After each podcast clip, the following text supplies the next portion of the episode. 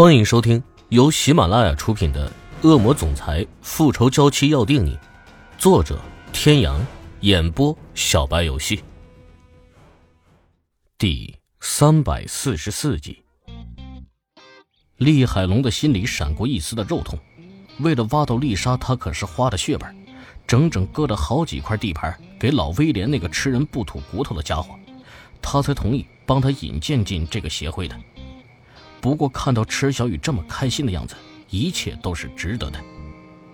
厉海龙压下心底的思绪，云淡风轻地说：“这个协会非常隐秘，必须是经由会员介绍才可以入会雇佣经理人，而且雇佣方的背景也。”要经过详细的调查，只有符合条件的人才能入会。我呢，也是偶然的机会才经由别人介绍加入这个协会的。池小雨了解的点点头，对职业经理人雇佣协会的管理制度很认可。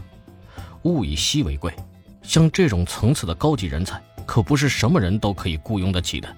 谨慎一点是应该的。那你雇佣丽莎花了多少钱？几乎倾家荡产。池小雨满脸震惊的捂着嘴，不敢相信厉海龙居然为了自己付出了这么多。他不知道厉海龙到底有多少财产，但想来也是个天文数字。没想到仅仅是从职业经理人雇佣协会里雇佣一个 C 级的经理人就要花费这么多，难怪他们从来没有听说过。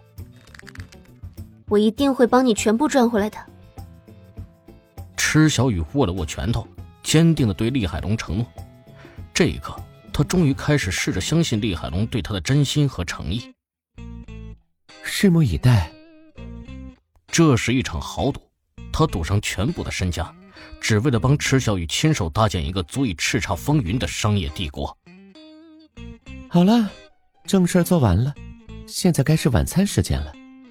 走，我带你去看一出好戏。厉海龙优雅的从沙发上站起来，理了理衣服，走到池小雨的身边，屈起胳膊示意池小雨挽上来。池小雨咬了咬下唇，极其不情愿的伸出手挽上了厉海龙的胳膊。厉海龙愉悦的从喉咙里发出一声沉闷的笑声，心情大好的带着池小雨朝门外走去。池小雨暗暗记下了走过的路线，眼睛的余光暗暗的观察着周围的布置，嘴上应付的笑着。虽然他心里开始相信厉海龙不会害他，但是他丝毫不敢忘记自己当初是怎么被厉海龙抓来的，还有他的父亲还在厉海龙的手里。不知道拐了多少个弯，眼前突然出现一湾美丽的海滩，洁白的沙子在落日的余晖下像是镀上了一层金光，轻柔的海浪拍打着不远处的礁石，发出清脆的声响，像一首动听的交响曲。所有的一切都显得那么的宁静和谐，让人陶醉。池小雨不禁伸开双臂，迎着海风，脱了鞋，光着脚在沙滩上跑来跑去，啊啊的大声叫起来，仿佛要把这几日压抑在心里的阴霾都宣泄出去。厉海龙眯着眼睛，逆着光看着快乐的像个孩子般的池小雨，脸上满是宠溺的神色，伸出手对着身后打了一个响指，立刻出现了几个年轻的小丫头。有条不紊的抬张桌子在沙滩上摆好，然后铺上粉色格子的桌布，摆上一份份精美的餐点。厉海龙朝几个小丫头挥了挥手，淡淡的说：“你们下去吧，没什么事情就不用过来了。”是。厉海龙抬起右手搭在眼前，看着正玩的不亦乐乎的池小雨，俊美的娃娃脸上此刻尽是缱绻温柔的神色。这样的日子美好的像是在梦里。厉海龙走到餐桌边，倒了两杯红酒，端着慢慢走到池小雨的身边，伸手递了一杯给池小雨，然后举起自己的酒杯，在池小雨的酒杯上碰了一下，轻声说：“小雨，祝你成功。”谢谢，谢谢你愿意这么帮我。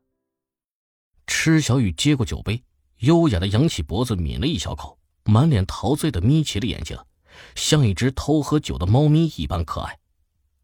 厉海龙情不自禁的撩起池小雨脸颊上的一缕调皮的长发，送到自己的鼻子底下嗅了一下，满脸陶醉的低喃：“你今天真美。”池小雨不自在的抽回自己的头发，厉海龙这个动作也太暧昧了。他虽然答应了他在他成功之前都做他的女朋友，可是，一时还接受不了这么亲密的动作。我们去那边吃饭吧，我都饿了。厉海龙洒然一笑，没有继续纠缠池小雨。他很明白心急吃不了热豆腐的道理，以后有的是机会。只要池小雨还待在他的身边，他就还有机会。池小雨的心里暗暗的松了一口气，不敢看厉海龙的脸，拿起桌子的刀叉，低头专心消灭着面前的食物，还发出一阵阵夸张的赞美声。这个酱鹅肝烧的真好吃，这厨师手艺不错。知道你喜欢吃法国菜，这个厨师是我特地从法国请来的。我不在的时候，你喜欢吃什么，可以直接跟他说。池小雨的心里涌出一阵难言的感动，没想到厉海龙居然有这么细腻的一面。不过他可不想跟他有任何的感情纠葛，放下手里的刀叉，直视着厉海龙的眼睛，认真而严肃地说。你之前说喜欢我是认真的吗？当然，我怎么会拿这种事情开玩笑？可是我……池小雨忽然不知道如何拒绝厉海龙。厉海龙为他已经付出了这么多，而且作为交换条件，他已经答应他在他成功之前要做他的女朋友。你不用为难，我说过，除非你自己愿意，否则我是不会勉强你的。我厉龙海还不至于为难一个女人，何况这个女人还是我喜欢的女人。厉海龙忽然打断池小雨的话头，不让她继续说下去。他不想听到他的嘴里提到另外一个男人。池小雨张了张嘴，最后却只能闷闷的说了句：“谢谢你。”正在此时，厉海龙的手机突然发出一阵急促的铃声。厉海龙看了一眼手机，皱了皱眉头，才拿起手机放在耳边，低低的说了声：“什么事？”池小雨好奇的看着厉海龙阴晴不定的脸色，心里猜测到底是什么事让厉海龙的反应这么精彩。厉海龙挂了电话之后，顿了一下，才对池小雨说：“吃饱了吗？吃饱了，带你去看一出好戏。”什么事这么神秘啊？厉海龙却没有回答池小雨的话，而是神秘的笑了笑，站起身，拉着池小雨就往不远处停着的直升飞机走去。我们要出去吗？池小雨任由厉海龙拉着自己，没有挣扎。他的心里也很好奇，能让厉海龙这么感兴趣的事情到底是什么。不过他们恐怕是全世界唯一的开着直升机去看热闹的人了。什么都别问，跟我走就对了。厉海龙拿起防噪音耳机给池小雨戴上，脸上尽是神秘兮兮的表情。刚刚负责盯着欧胜天的小弟打来电话说，欧胜天正带着那个假的池小雨在一家餐厅包场吃晚餐。